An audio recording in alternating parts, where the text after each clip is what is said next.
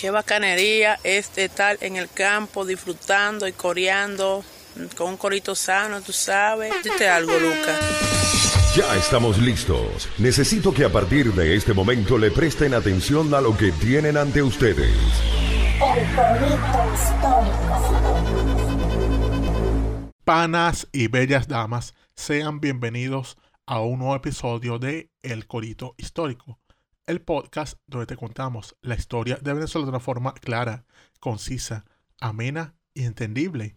Es decir, como no te la contaron tus lamentables profesores de historia de Venezuela del bachillerato, que son razón por la cual terminaste votando por Chávez. Aquí les habla el profesor Javier Lara. Dite algo, Dorian Márquez. Eso es así, ha llegado el momento, como siempre, el momento que ustedes esperan, con el podcast de la historia de Venezuela, el Corito Histórico, en donde estamos hablando de todo lo que pasó en este país y también en América y de todos sus personajes, pero en el idioma del Corito Sano, mi pana. De ahí a ahí, porque todos esos tipos, esos próceres, esa gente de las estatuas, esa gente que sale en los libros, toda esa gente era como tú y como yo. Así es, así es, así es.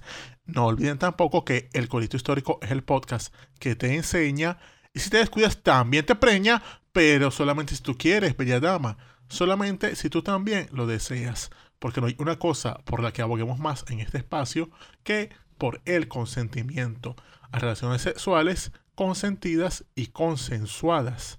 Porque nosotros buscamos evitar que la gente se haga daño entre sí, que unos vayan presos y que otros terminen con traumas o lesiones que deriven en la muerte. Porque esto es además algo que nos inspira mucho nuestros ídolos del vallenato como Diomedes, Rafael Orozco, Silvestre Dangón, que dicen que las cosas salen bien es solamente cuando se hacen, pues, consentimiento. Eso es correcto. Eh, recuerda, y bueno, antes de empezar con el episodio de hoy, que este podcast tú lo puedes escuchar por todas las plataformas digitales. Estamos en Spotify, en Apple Podcast, en Google Podcast, en eBooks y también salimos a través de YouTube en el canal de Daniel Lara Farías. Usted pone ahí en YouTube el corito histórico y te van a salir los episodios y bueno, ahí también te puedes suscribir a ese canal para que te vaciles otros contenidos adicionales. También pueden entrar a la página web www.elcoritohistórico.com donde pueden descargarse los episodios directamente a sus dispositivos, sea tablet, sea smartphone, sea una laptop o hasta una canaimita. Ustedes rápidamente, con conectarse a Wi-Fi que encuentren por ahí, se bajan ese episodio, que si en 10, 20 minutos, quién sabe, lo tienen ya en su dispositivo y podrán escucharlo. Les falte luz, les falta internet, no importa, lo podrán escuchar porque ya estará en su dispositivo y estarán listos para vacilar y corear con nosotros. Pero creo que podemos ya empezar con este personaje con el que arrancaremos hoy, ¿no es así, Dorian? Sí mismo, vamos a arrancar hoy con uno de estos personajes que a mí me gusta mucho porque uno civil y además es uno de esos civiles que hicieron país, que aportaron a esta nación toda una serie de estudios, de avances, una verdadera lumbrera, un, sabio. Eh, ¿Qué más podemos decir de este personaje, Javier? Bueno, que es un personaje pedido por la audiencia. Y, es increíble porque uno conoce referencialmente a este personaje porque si una avenida o universidad, por otro monumento. Pero cuando te adentras en sus dimensiones humanas, descubres a un tipo que era un auténtico polímata. Es decir, alguien destacado en demasiadas áreas del conocimiento. Casi como Dorian Márquez, mi compañero aquí. bueno, eh, yo, yo, admiro mucho a este, a este personaje después de haberlo estudiado. Hoy vamos a hablar de Lisandro Alvarado. Así es, así es, así es. Un carajo que era un guaro. O sea, nació en el actual estado Lara. Exactamente. En el Tocuyo específicamente. El día 18 de septiembre de 1858. Exacto. Tocuyano como el golpe, pero un poco más entretenido. Exacto. Eh, bueno, 1858, eso es la víspera por ahí de la Guerra Federal. Sus padres, eh, un señor de nombre Rafael Alvarado y Gracia Marchena, no eran gente adinerada, eran gente, digamos, bajo perfil de los bolsillos.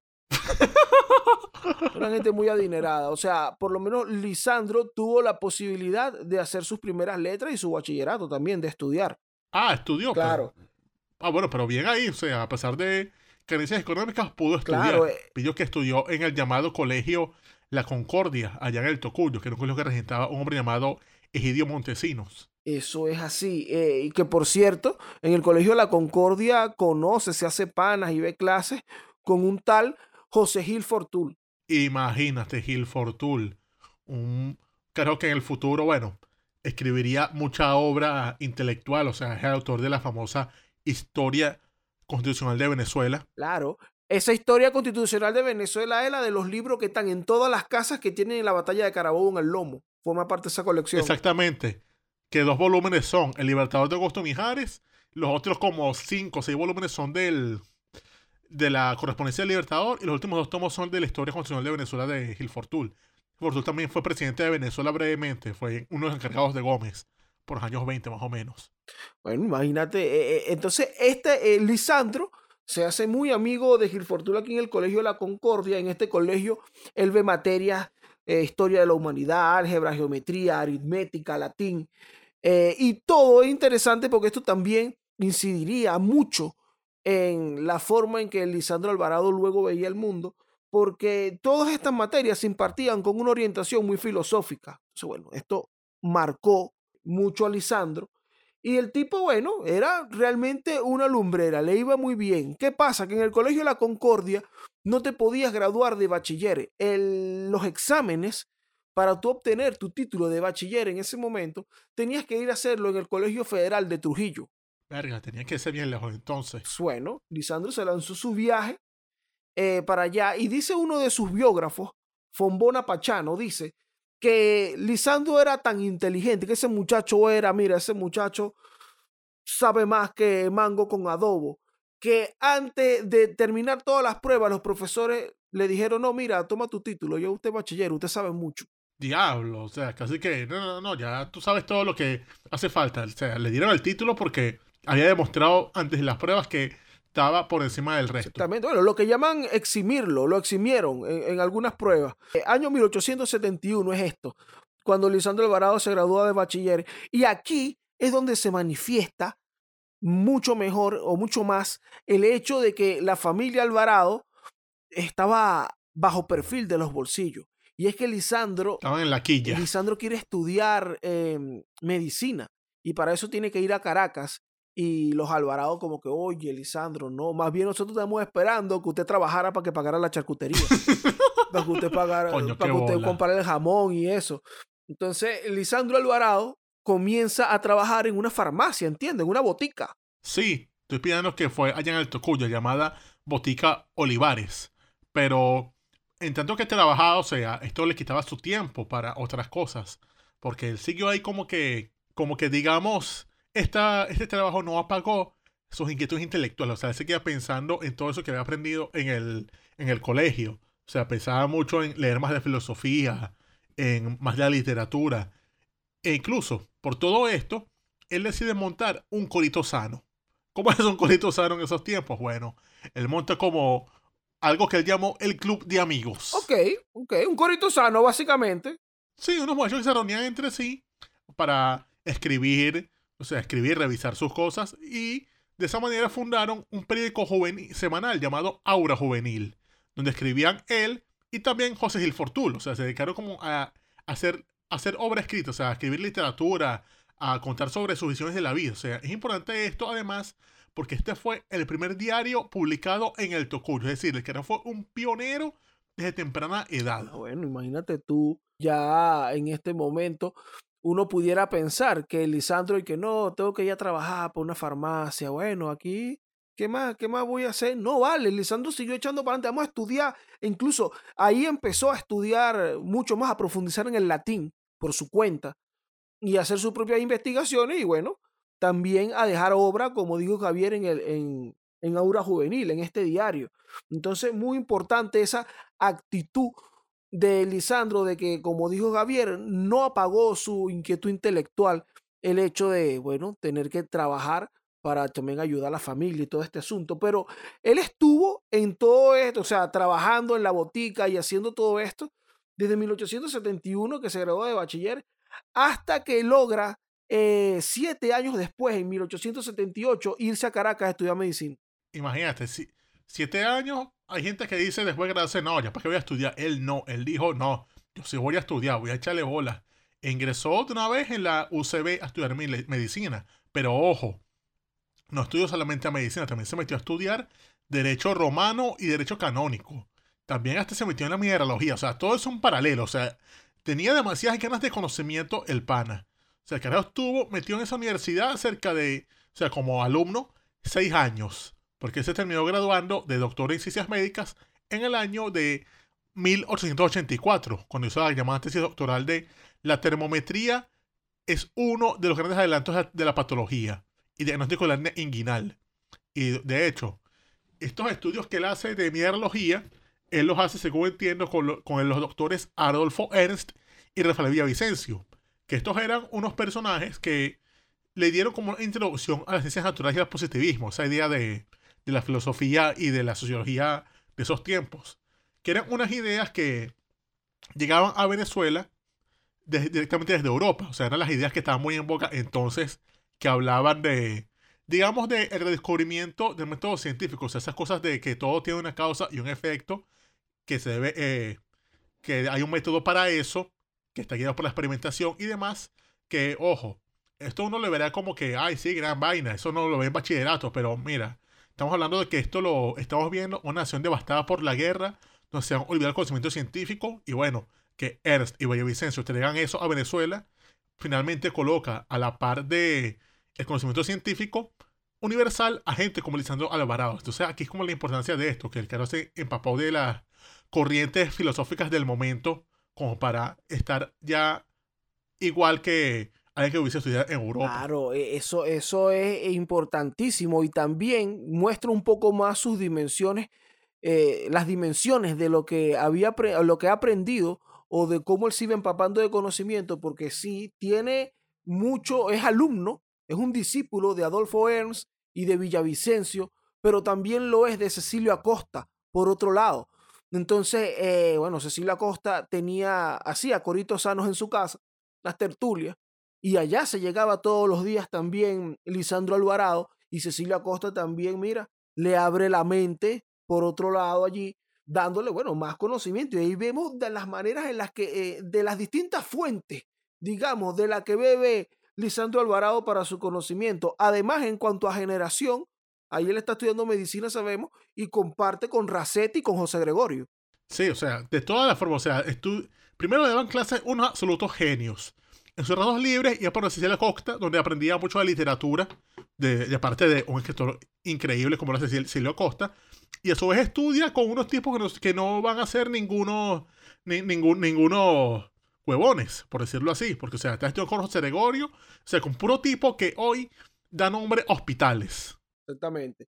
Entonces, bueno, tú dijiste ahorita que él se gradúa, hace su tesis para graduarse de doctor y todo el asunto acerca de la termometría y la detección de la hernia inguinal. Al graduarse, uno pensaría que este tipo, bueno, se va a quedar ahí en Caracas haciendo sus más avance, más estudio y todo esto, pero Lisandro dice, ¿sabes qué? Me voy, me voy para el monte, vámonos para el monte.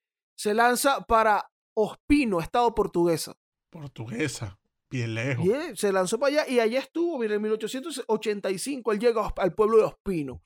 Allá empieza a ejercer la medicina, es el médico del pueblo, de la zona, conoce a su gata gánster, a su bella ladrona, eh, Amalia Rosa Acosta Zúñiga, con quien, bueno, tendría ocho hijos, e incluso allá en el estado portuguesa se iniciaría también como masón. Esto importante también por ahí guardarlo. En 1888 se inicia en la Logia Concordia número 36 de Guanare. Diablo, pero el tipo le, ponía en su búsqueda de conocimiento, porque también puede tener que con el hecho de estar emitiendo el positivismo, que es una doctrina que le cuestionaba mucho al tema de la iglesia. Entonces, de esa manera, es como que positivismo y masonería iban de la mano en ese entonces. Eh, también entiendo, Javier, que en este tiempo que él pasa allá en, en portugués, en Ospino, Guanare, también lo ponen a viajar por el, por el llano, por toda esa zona, detectando brotes de enfermedades endémicas y todo esto por la zona, ¿verdad? Eso es correcto, porque por esa época, finales de 1880, este un brote de paludismo por la zona de, sí, por ahí por Guanare, o sea, por el estado Zamora, por Barinas. Y entonces el gobernador del, del estado lo manda así llamado El Tinaco para que investigue un brote palúdico. Él estuvo allí recorriendo todo eso como era la manera de entonces, a lo de burro, en canoa. Y de esa manera, el carajo solamente es que se puso a ver qué podía hacer contra el tema del paludismo, sino que también entró en contacto con todo lo que era el tema de Venezuela, o sea, vio la vegetación, era un tipo muy interesado por la ciencia, por la, vegetación, la fauna y sobre todo por las costumbres, tradiciones de la, de la gente del pueblo llano, o sea, él veía como que cómo hablaban los indígenas, se interesó mucho en eso, o sea, tomó notas de todo, o sea, el tipo básicamente es como que influenciado un poco por Humboldt, porque o sea, tomaba notas de todo lo que veía y era como que una cosa muy de observación que después agarraría para futuras obras de, de sus muchos campos que estudiaría a futuro. Pasa este tiempo allá en Guanaril, tiene un, una, breve, una breve ausencia, porque a él lo hacen cónsul de Venezuela en Southampton, en Inglaterra. Ah, sí, pero no solamente es que fue cónsul en Southampton, sino que eso fue en el año 1891. Pero él mientras fue cónsul en Southampton, también fue representante, o sea, como un cargo dual de Venezuela ante lo, algo llamado el séptimo Congreso de Higiene y Demografía que estaba haciendo en Londres. Es decir, toda la función ahí hablando sobre temas de salud. O sea, el carajo estaba metido en todo. Oye, ¿qué tal? Sabes que él, bueno, luego digo que es una breve pasante porque es un año que pasa. Regresa en 1892 al país. Regresa precisamente de nuevo al pueblo que le gustó, a Ospino, a Guanare. Y también, ahí también eh, ya empieza de una, le quedó ese gusto de todo lo que comentó Javier hace un rato, que estuvo recorriendo buena parte del llano y dice, no vale, pero a mí me, esta vida de pata caliente es lo mío. Y así empieza a también, vuelve a viajar, empieza otra vez una nueva travesía, pero también tiene una producción intelectual importante que empieza también por, esto, por estos tiempos, que por ejemplo, estando en Ospino, eh, él tiene una labor de traductor porque Lisandro Alvarado manejaba muchos idiomas, tipo manejaba el inglés, el alemán, francés, italiano, griego, hebreo y árabe. También latino. Diablo, echamos como 10 idiomas y yo pariendo para aprender uno acá y manejando dos. Es como que, diablo, pero ese tipo de verdad. Y eso aparte de todo lo que ya había hecho en el, tema de sus carreras. O sea, un adelantadísimo. El tipo, eh, incluso, como digo, en esta labor de traductor, él estando allá en Ospino, traduce un clásico de la filosofía de, Tito Lucrecio, de la naturaleza de las cosas. Y también que ahorita mencionaste a Humboldt, se dedica a traducir eh, viaje a las regiones equinocciales del nuevo continente. Ah, no, pero ese es un duro, porque se está hablando de que son un poco de libros los de Humboldt. O sea, ese, ese libro de. O sea, ese viaje equinocciales, eso es una colección. Y eso era, bueno, se publicó inicialmente en francés, pero francés de entonces es como que, ay, diablo este, este tipo, bueno, tiene esta producción ahí en, en, esta área del conocimiento. Ya hemos comentado un par de varias cosas de, en el área también de la medicina. Y bueno, continúa, recorre los llanos, recorre Guayana, estudiando todo el entorno, vegetación, fauna, la gente, cómo hablan, estudiando el idioma, estudiando los dialectos indígenas. Sí, relaciona todo también, porque por ejemplo, él tiene una obra que, que hizo en Ospino, que la publicó en la Gaceta Médica de Caracas, llamada Origen y propagación del vómito prieto, que esto es algo que hace referencia al tema de la fiebre amarilla de forma histórica, o sea, ahí hace como que el, tema de la descripción de quién fue el primero en reportar eso. Entonces él llega como que, por ejemplo, que el tema de la fiebre amarilla se conoce en Venezuela desde que lo, lo describió Humboldt en sus viajes. Es decir, aquí como que agarra todo lo que ya había estudiado y dice, no, el primero fue Humboldt, esta vaina, y así. E incluso por ese mismo tiempo, mientras hace esta comunicación sobre medicina, también empieza a escribir los llamados estudios sobre las neurosis de hombres célebres de Venezuela y también sobre las guerras civiles del país. Ah, claro. Sabes que eh, ahorita que comenté lo de sus traducciones, ¿sabes qué también hacía? Eh, él traducía los artículos que publicaba Gilfortul, su pana Gilfortul, allá en Europa, en inglés y francés. Diablo, o sea, también ayudando al pana. Claro, y Fortucio los mandaba y que coño, mano, mira lo que escribí. Y él, ah, pero vamos a traducir esto también para que la gente aquí lo lea y enseñárselo a los otros, a los otros panitas por aquí. Tremendo panas ese Lisandro. Eso que tú dices en, en 1893 y 94, que saca Neurosis de Hombres Célebres de Venezuela. Este es un trabajo basado en este señor Lombroso. Ah, claro, César Lombroso, el carajo que es de esa, de esa ciencia ahora descartada por la medicina moderna y demás, que se conocían entonces como la frenología. Esa cosa que uno ve en la película Django Unchained, según la cual se quiere explicar que las conductas criminales y de, y de servilismo las determina la forma del cráneo de la persona. Exactamente. O sea, esa cosa que dice que, no, si tu cráneo es un poco más amplio, eso quiere decir que tu cerebro no es, no es tan bueno, por lo cual estás destinado a ser servidumbre. Eso es lo que plantea Lombroso. Pero digamos que este libro sobre los hombres de Venezuela es algo donde él analiza, claro, que no es un poco por Lombroso, el comportamiento o las posibles enfermedades neurológicas pudieron haber tenido gente como José Antonio Páez, Simón Bolívar, Juan El Cajigal. Es decir, es algo que si vemos bien, podría ser como el predecesor del estilo de Realuque en Viajeros de Indias. Sí, ahí, por ejemplo, en el de Páez, él habla acerca de las razones que desencadenaban los ataques epilépticos de Páez. Sostiene que, por ejemplo, tiene que ver con un tema de fobia a la serpiente. Ah, carajo. Es uno de, sus planteamientos ahí que tiene que ver con eso y bueno, tiene otros planteamientos al respecto, pero bueno, es un, es un trabajo pionero en el asunto porque lo está aplicando a eso, a los hombres célebres del país. ¿Sabes qué? Además de esto, eh, bueno, también eh, comentábamos que en sus viajes el tipo estaba estudiando también la forma, las costumbres de la gente, la forma en la que hablaba. Y el tipo también tiene una obra lingüística, en el área de la lingüística. Ah, no, es una obra que es súper amplia, o sea, las voces que son altos libracos, o sea, porque el pasa es que él está ahora en Guanare y entonces ahí empieza a, a publicar lo, algo que se llamaría Ideas sobre la evolución del español en Venezuela. Es el primer libro sobre la psicografía del país. Exactamente. Es algo inédito, algo único en su tiempo y pionero porque nunca se había estudiado el español en Venezuela.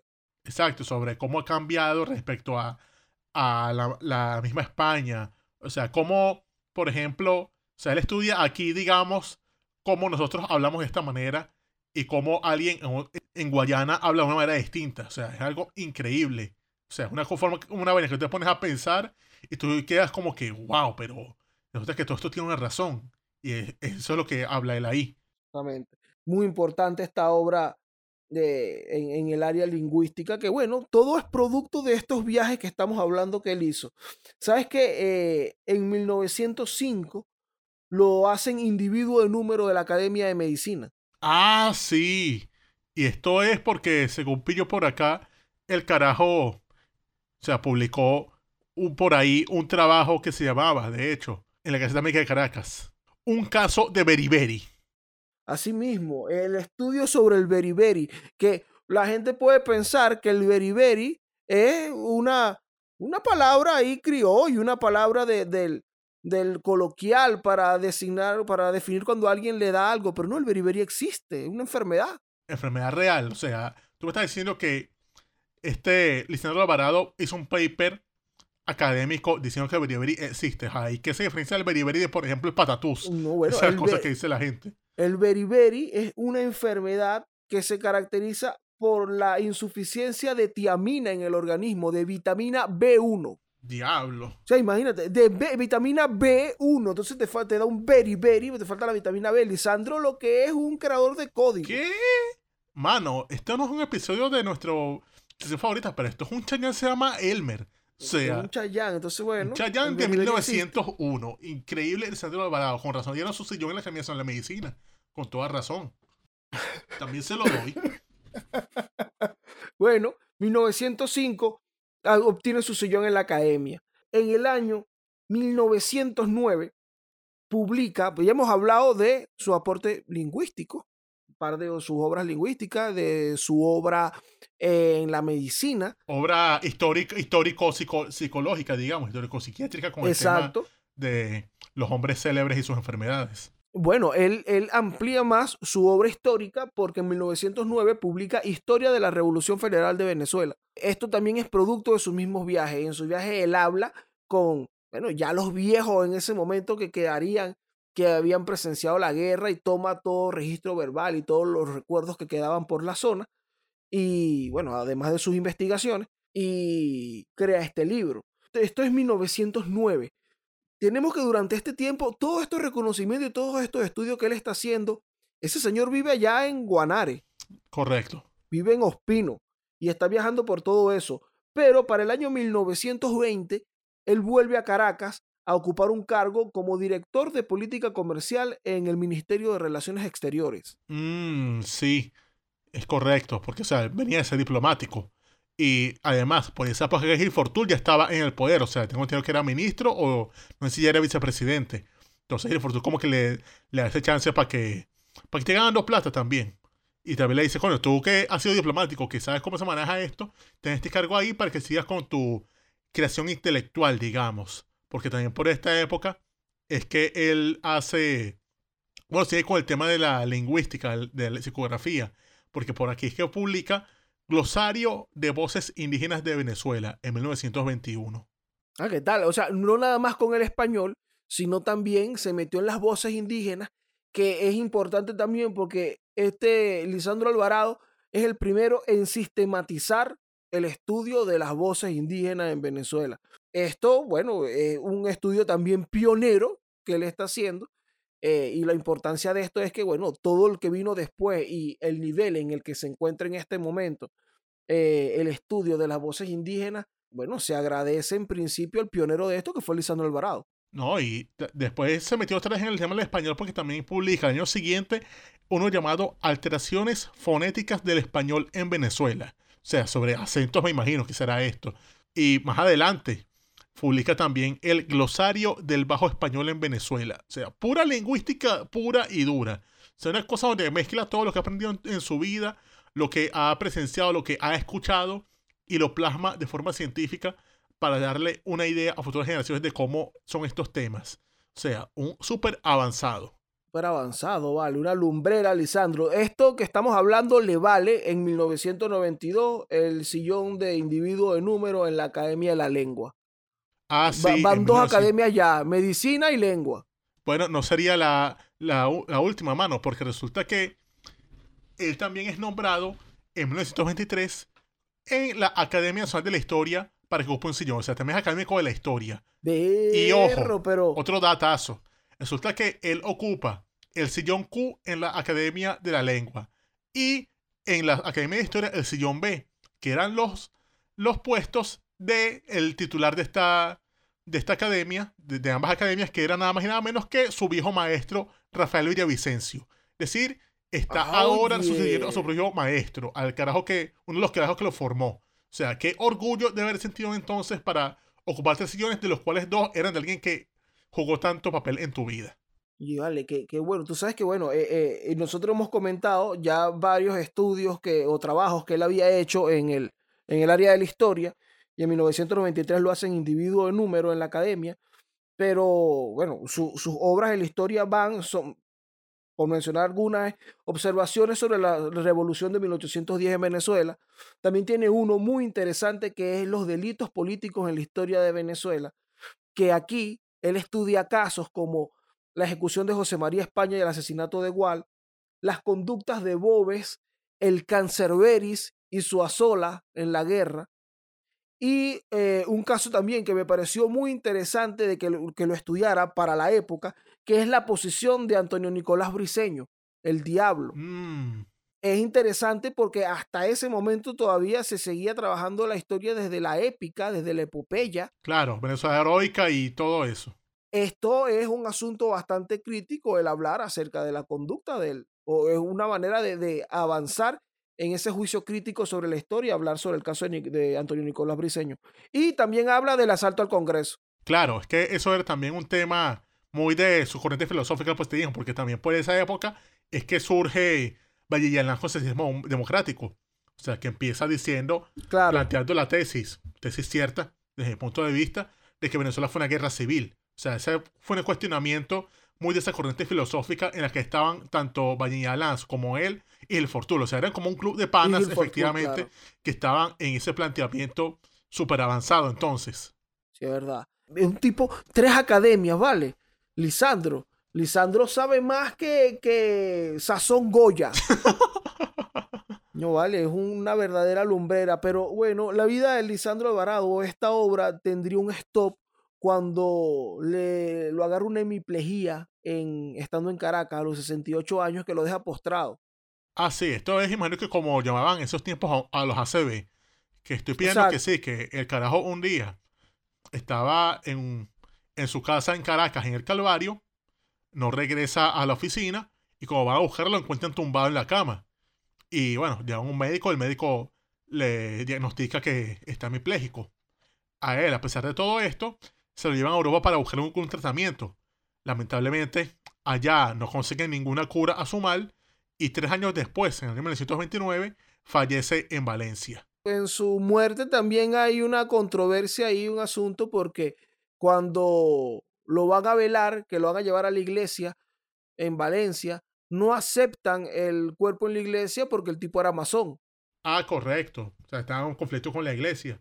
Pero los que eran su, su fúnebre, sus cofrades, lo que hicieron con él fue que colocaron el ataúd al pie de la estatua de Bolívar y allí le hicieron un tributo donde expresaron que él era un hombre libre porque se acogió a la República de la Ciencia, donde los habitantes escogidos y privilegiados se mueven con sus propias fuerzas y triunfan con su propio talento. Es decir, le hicieron un homenaje, digamos, al estilo masón. Muy bueno eso porque, bueno, era su fe al fin y al cabo. Plaza Bolívar, al, pie de la estatua allí. Eh, así termina la vida de Lisandro Alvarado. Lo llevan al Panteón el 14 de mayo de 1980. Merecidísimo. Sí, muy merecido tipo que hizo país con, mira esta cantidad de estudios que hizo ese hombre que mencionamos aquí. Además, bueno, tengo por acá una cita realmente, que hemos comentado mucho durante el episodio de su amistad con José Gil Fortul. Eran tipos que, bueno, como vemos, se conocen desde la infancia, tuvieron un periódico juntos, Lisandro le traducía los artículos aquí, le ayudó con un cargo en el gobierno y todo esto, mantenía la misma corriente del pensamiento y también se escribían eh, con, frecuencia. Casas de panas. mantenían, claro, mantenían su correspondencia. Entonces, hay una. Háblales. Que cito por aquí, donde Gilfortún le dice a Lisandro Alvarado, le dice, mi querido amigo, permítame empezar a contestar su carta de anteayer rectificando un error. ¿Cómo es que un filólogo como usted confunde los verbos prestar y regalar? Le ruego no continúe devolviéndome libros. ¿Qué? O sea, fíjate que a mí alguna vez alguien me dijo huevón el que presta un libro y más huevón el que lo regresa. O sea, Lisandro, algún tipo tan noble que le regresaba los libros a Gil Fortuny, Gil que, mano, pero si yo te los regalé. Diablo, pero, oye, ¿quién quiere relacionar amistad eso? O sea, yo he regalado libros y vaina, yo, yo pero ya me he prestado y lamentablemente no me los han devuelto. Y, oye, Lisandro Alvarado debe ser uno de los pocos tipos que ha, ha devuelto un libro que, bueno, él piensa que ha prestado, pero en realidad era arreglado de Gil Fortuny. Imagínate lo noble de él y la, el tipo de amistad que tenían estos hombres. De verdad, es una cosa de altos bros, bros modernos del siglo XX. Sí, sí.